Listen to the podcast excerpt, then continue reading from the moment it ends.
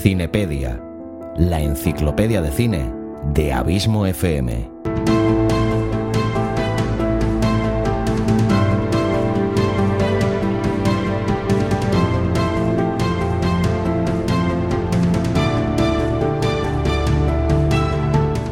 Hola a todos y bienvenidos a este tercer capítulo de la Cinepedia, la enciclopedia de cine de Abismo FM que pretende ser una herramienta útil para todas aquellas personas aficionadas al cine o las series que a veces no entienden esa terminología tan técnica utilizada por personas más duchas en la materia que olvidan que no todo el mundo parte del mismo nivel ni nace enseñado.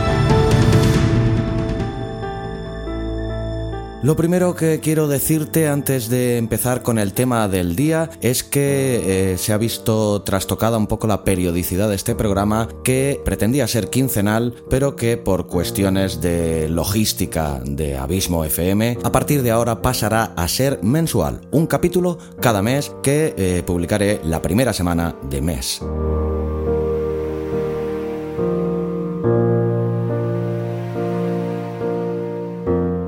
Dicho esto, el concepto escogido para hoy es el plano cenital, que ya te puedo asegurar que no tiene nada que ver con grabar un plano como te salga de los huevos. Perdón por la expresión y por la broma. Pero soy de los que piensan que el humor siempre es muy necesario y bueno, de vez en cuando hay que dejarse llevar.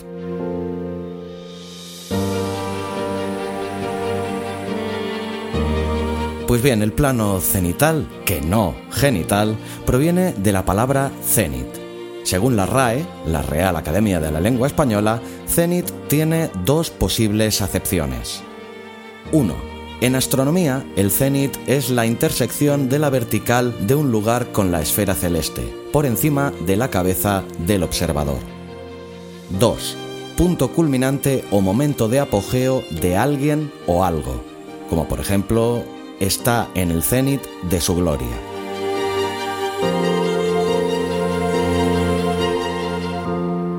Pues bien, el plano cenital es aquel en el que el punto de vista de la cámara se encuentra en perpendicular con respecto al suelo. Por lo tanto, la imagen que obtendremos tendrá un campo de visión orientado de arriba hacia abajo. Es un tipo de plano que puede tener mucho sentido narrativo ya que nos dan un punto de vista desde las alturas, como si quien nos mirara fuera alguien divino como en la fantástica 1984, la novela distópica de Orwell.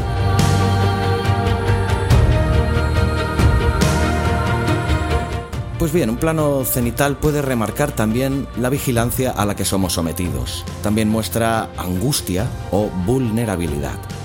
El plano cenital es perfecto para mostrar que el personaje no tiene escapatoria, que se siente perseguido.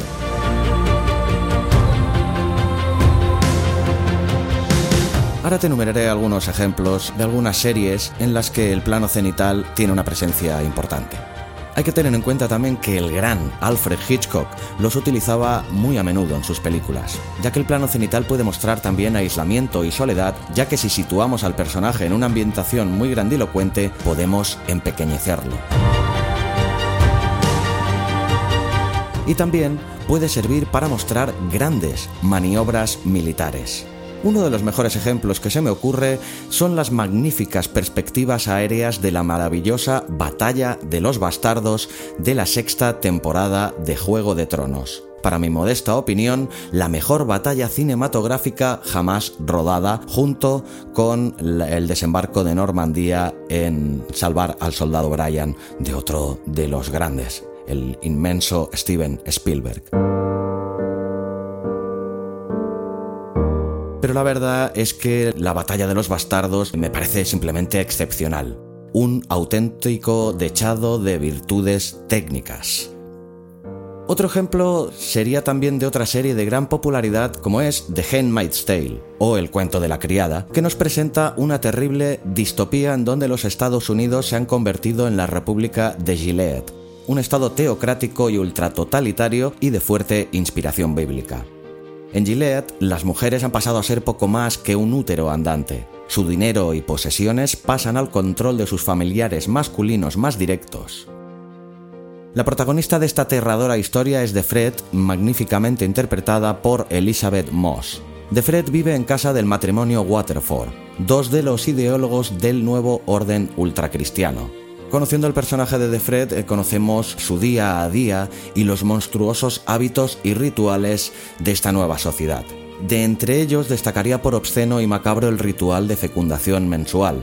En él, las criadas son violadas impunemente por su comandante con el forzado beneplácito de sus esposas que también están presentes en dicho acto, sujetando a la criada durante este enfermizo ritual. Simplemente me parece terrorífico. Y te he traído este ejemplo aquí porque eh, si has visto la serie, y si no te la recomiendo muchísimo, en uno de sus capítulos más cautivadores de la primera temporada se utiliza un plano cenital que la verdad que es realmente terrorífico, como ya he dicho, en el que se ve este acto y que si quieres ver también con claridad te recomiendo como siempre que visites abismofm.com barra el plano cenital y allí encontrarás eh, también pues, eh, las fotografías con las que he ilustrado este tema que te servirán de gran ayuda. Otro ejemplo de serie más actual que utiliza también mucho el recurso del plano cenital es la fantástica Homecoming que puedes encontrar en Amazon Prime Video, protagonizada por Julia Roberts, que por cierto hace un papel más que remarcable. La verdad que la interpretación de Roberts en este caso a mí me ha sorprendido muy gratamente. Eh, Julia Roberts interpreta a Heidi Bergman, que es la protagonista de esta historia, que es la terapeuta de un programa social, Homecoming, que acoge a soldados de guerra, les ofrece atención psicológica para tratar los trastornos de estrés postraumático y hace que su transición a la vida civil sea lo más natural posible. Uno de esos soldados es Walter Cruz, interpretado por Stephen James, y conocemos a ambos el primer día de su primera sesión. A partir de aquí, la trama se complica convirtiéndose en una serie que se, podría englobar perfectamente en el género de thriller de suspense o incluso de espionaje. Te recomiendo también que visites la página de fuera de series del gran CJ Navas, en el cual si pones en el buscador Homecoming encontrarás un par de artículos fantásticos que si los lees seguramente te darán unas ganas tremendas de ver esta serie, que yo también te recomiendo y mucho.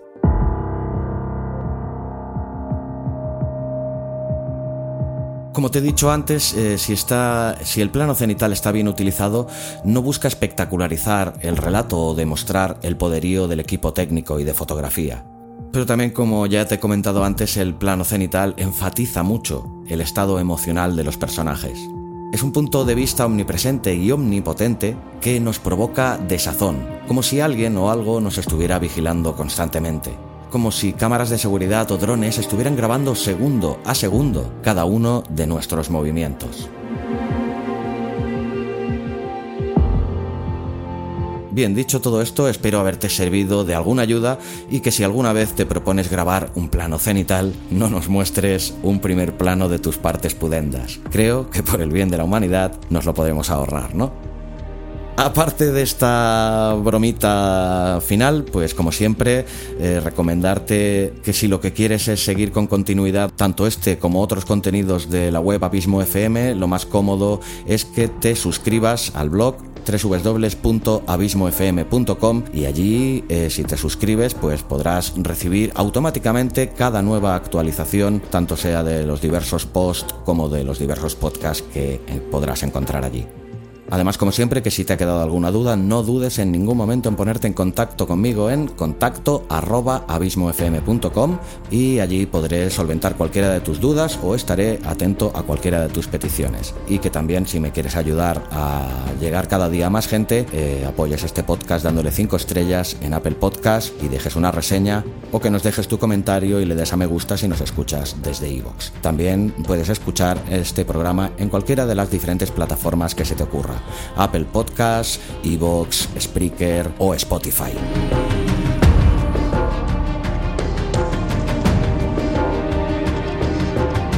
Y como te he avisado al principio, recuerda que tendrás una nueva dosis de este programa en vez de en el formato quincenal que te había dicho hasta ahora, en su nueva periodicidad que será mensual. Así que te deseo que tengas un mes de cine y te espero aquí a principios del mes de abril con un nuevo capítulo de La Cinepedia. Que tengas un mes de marzo de cine.